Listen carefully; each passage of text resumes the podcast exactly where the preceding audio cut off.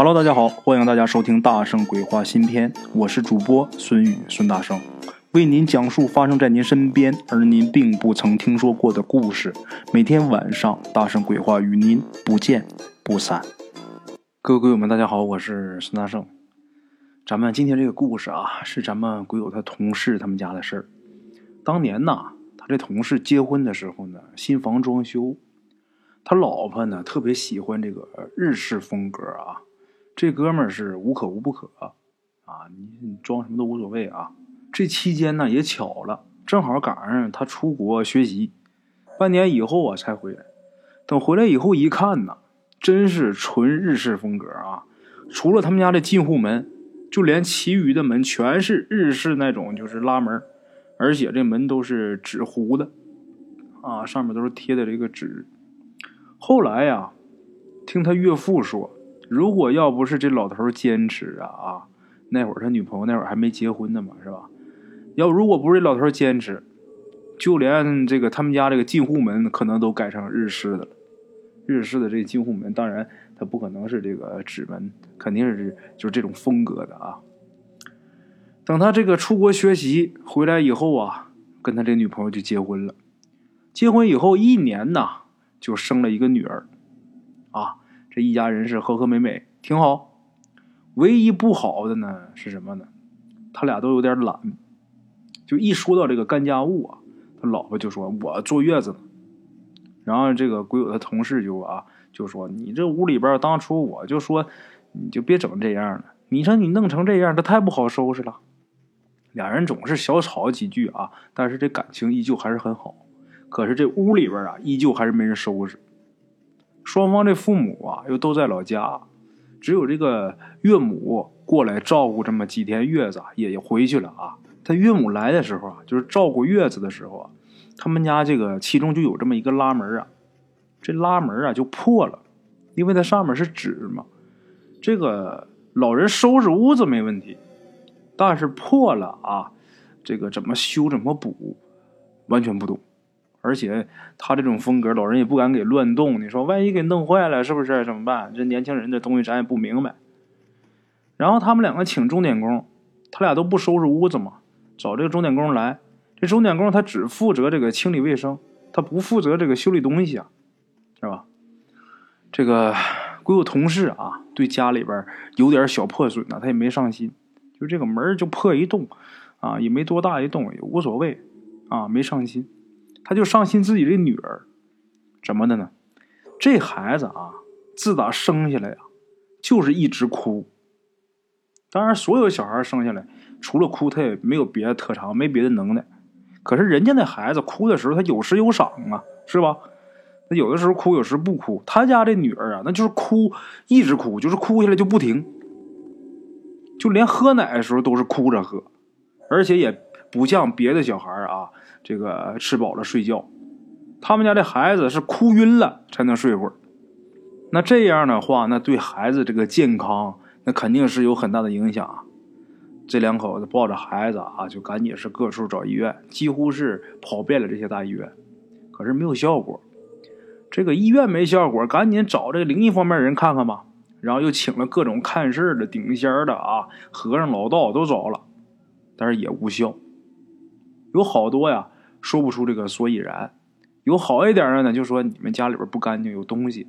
但是具体的是什么东西，怎么个不干净，说不出来。那鬼友他同事就很生气啊，我自己都知道不干净，我还用你们说是不是？我找你们来是看这屋里边到底是有什么事儿，然后你怎么给我解决？你就告诉我屋里边不干净，你不废话呢，是吧？就这样。话说又过了几天呢，他们家里边来了一个客人，这客人是谁呢？是他老婆初中时期的最好的一个朋友，现在也是最好的朋友，一闺蜜，啊，这位闺蜜啊，高中时期呢就去了日本，然后一直是定居日本，这回是呃回中国出差，这回中国出差到他们家这儿的肯定是要来看看的，闺蜜说要来，那他们肯定不能拒绝呀，是吧？赶紧来，闺蜜啊到了之后肯定是要在她家吃饭的，她这闺蜜还没有结婚，也没生孩子。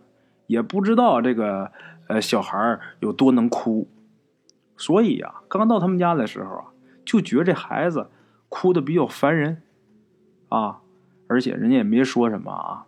不过呢，打她这个闺蜜啊，从一进他们家的家门就开始打量他们家。咱们说他们吃什么啊？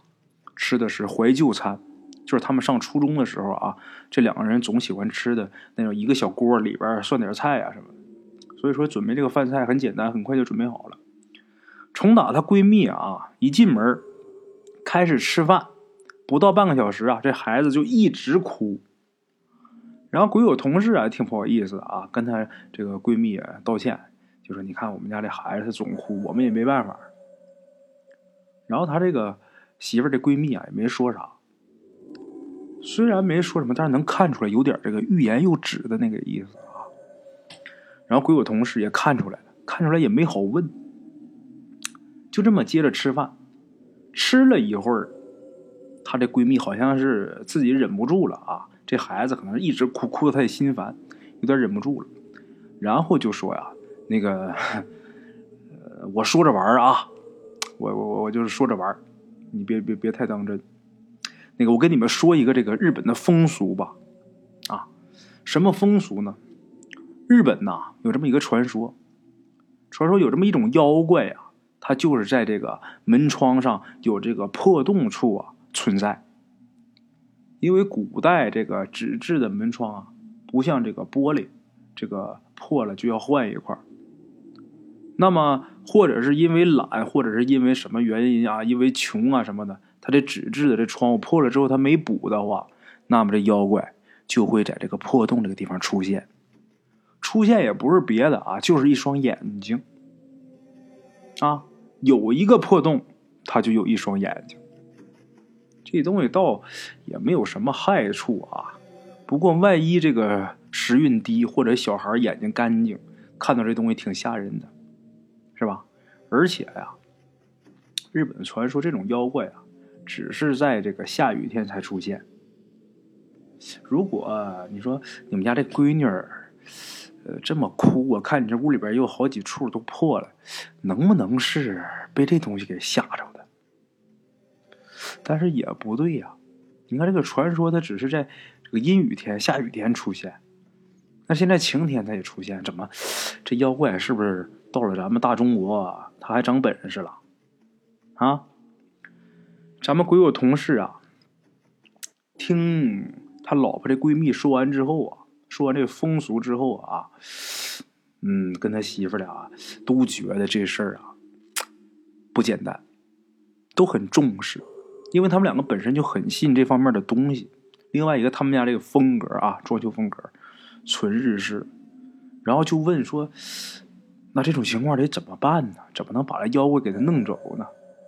然后她这闺蜜就说：“在日本有个说法，只要是把这破洞啊补上以后就可以了，倒没别的啊。”这个时候他刚说完啊，这个鬼友同事他老婆就连饭啊都顾不上吃了啊，你们先吃。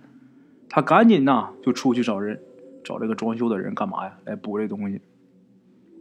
当天这个下午，就把这个屋里边所有破洞的地方啊，都给补完了。哎，还别说，补好了以后啊，当天晚上这孩子他就正常了。虽然也哭，但是到底还跟就是别的孩子一样啊，他哭是有时有赏的，而且该睡觉睡觉，该吃奶吃奶，啊。这也就证明这孩子补完这个洞真是变正常。所以说，有的时候啊，我们好多事儿啊，咱要是不懂的话啊，你要是特别喜欢的话，咱先弄明白了，你再去接触去。